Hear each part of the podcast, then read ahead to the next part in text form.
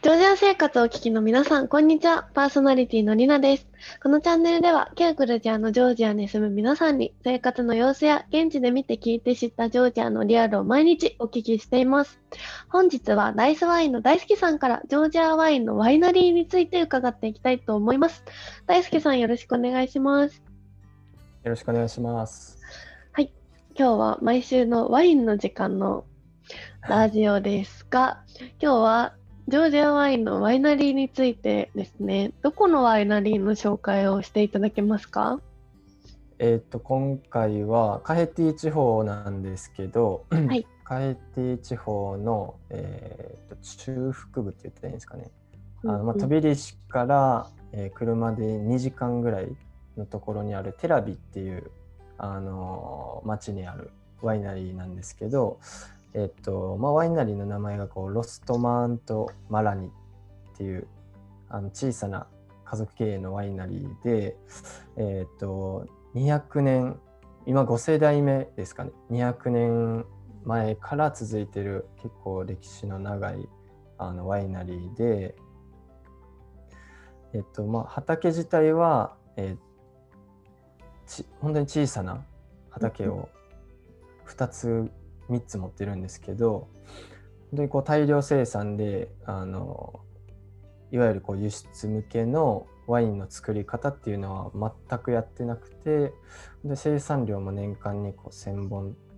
とかいっても2,000本も多分いってないと思うんですけどぐらいのレベルで収穫自体もあの本当にこうこだわりを持ってブドウのやっぱりこう糖度とか質を高めるためにあの数ブドウの数を作るっていうことを一切あの行ってなくて、収穫時に一定のこう収穫量っていうのを決めてしまってそこにこう達さないようなクオリティのブドウはもう全てあの瓶詰め用のブドウには使ってないっていうような感じですね。でも自然農法であの、まあ、もちろんこう雑草とかあの微生物とかもこう共存させながら一切あのケミカルを使わずにで除草ももちろん行ってないんで、ん、もう、まあ、雑草ですよね。雑草もこう結構生えてるんですけどそれが逆にこうブドウを守ってるっていうようなあの感覚で喋られる方であのそういったこう共存の中にあの本当にいいものが生まれるっていうふうにおっしゃってたんで、まあ、それがすごいこう印象的で、まあ、今よくあるこうワイナリーの中ではちょっと違うタイプのあの方だなっていうふうにあの思いました。で、えっと、作り手がイラクリって言います。イラクリさん。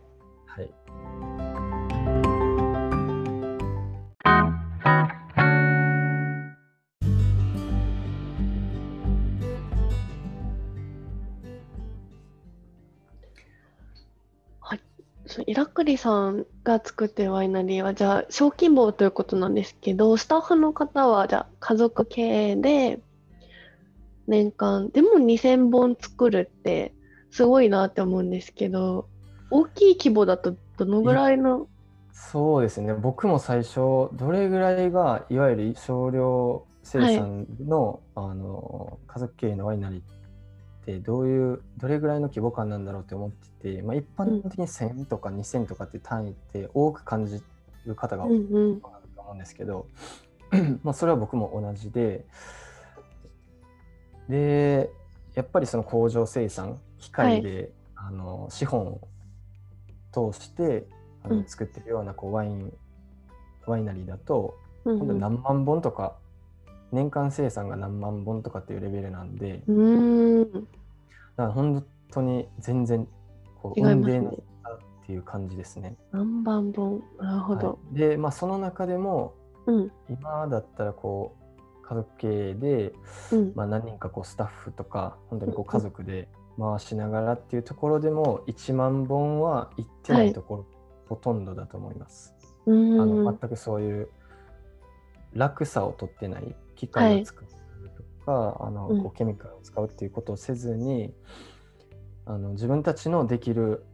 キャパの中で一番いい品質を取るってなると、はい。まあ5000本から1万本ぐらいが目処なんじゃないかなっていうふうに思う、うん。思いますね。なのでこう2000本3000本とかっていうところはまだまだあの本当に品質を重視しているのか、まあ、まだそこまでのこうキャパがないのかっていうぐらいなんで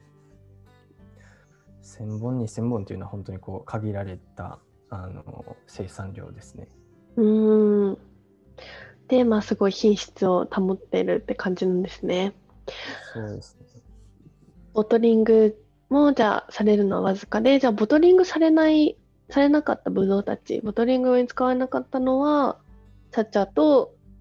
あれですか、なんか、ペットボトルみたいな大きいワインとかもあるってことですか？があのなんか実験的に作ってる。作ってたりしますね。ななんかこう品種と品種をブレンドしたりとか、チャチャの、あの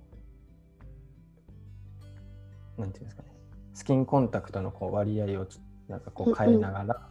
あの来年はこういうのを作ってみようっていう感じの実験で、かつまあその自分たちがこう消費する分で、はい。あの飲む？用であの作ってるっていうのはありますけど本当にこう市場に出すためのボトリングっていうのは少ないですね。うん。じゃあ、結構もう厳選されていい品質のものが市場には出されてるってことですね。うんはい、ありがとうございます。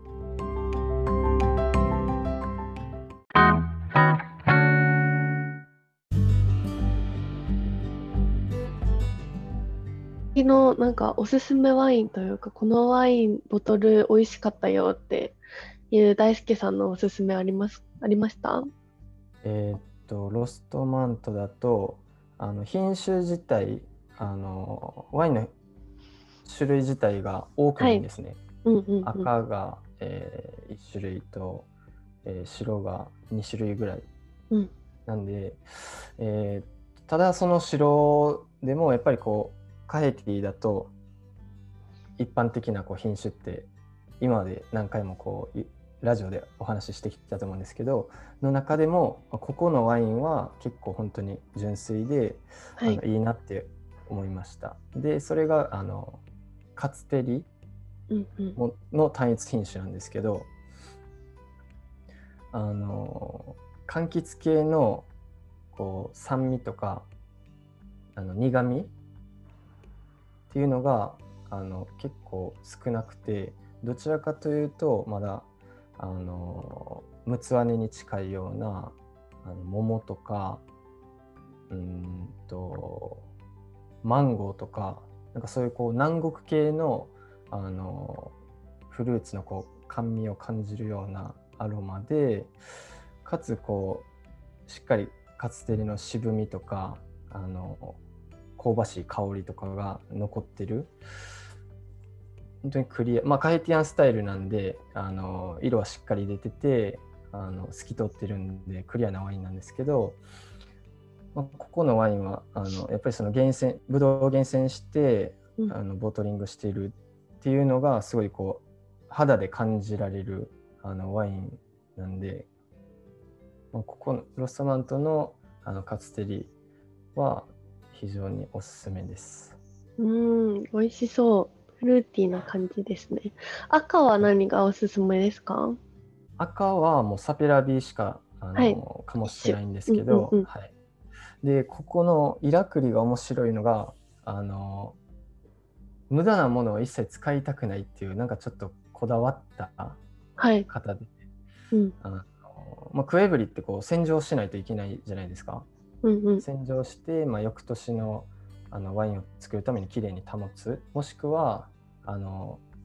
熟成用の小さいこうクエブリとかもいくつかワイナリーによってあったりするんですけど、まあ、その熟成させるために醸したワインをそのクエブリに移す。その前段階でやっぱりこうクエブリの洗浄っていうのがうん入ったんですけど、そのクエブリを洗うことに水を使うのがなんかすごい嫌だみたいな うーん感じではい。別に水が汚いわけではないんですけどうん、なんであのサペラビまあ黒ぶどうをこう醸した後のクエブリって、まあ、中ってこうすごい染まってるんでうん。それをあのカツテリ白ぶどうのあのワインであの中をこう洗浄してでしてる時にこのロゼができるんじゃないかっていうはいところで、あのまあ、もちろん洗浄がきれいに終わった後ですけどサペラビを醸した後に、えっと、カツテリをそこに、えっとまあ、充填して